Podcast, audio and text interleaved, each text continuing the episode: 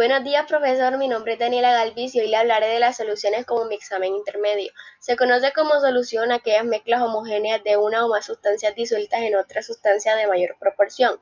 De forma específica, está conformada por el soluto y el disolvente. El soluto es la cantidad que se disuelve y el disolvente o solvente es aquel que disuelve la sustancia.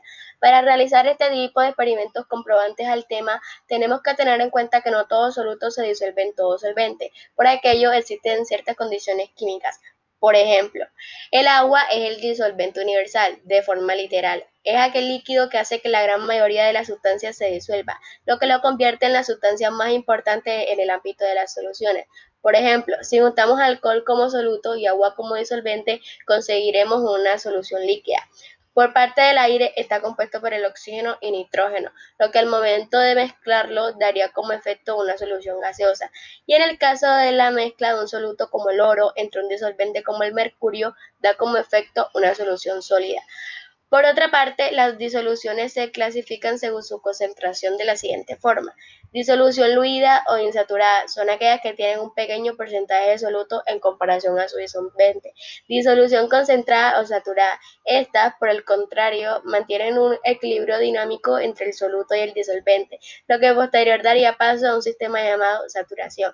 Y las disoluciones sobresaturadas, que son aquellas que tienen más soluto que disolvente. A continuación, de manera procedimental, para hallar una solución, tenemos que seguir los siguientes pasos.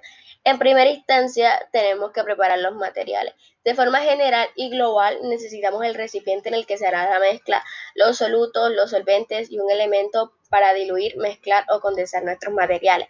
Luego procedemos a tomar nuestro recipiente y añadimos nuestro soluto con nuestro solvente en pequeñas porciones para ir empezando. Posteriormente lo mezclamos y vemos qué reacción o qué consecuencias trae consigo la condensación de los materiales que escogimos.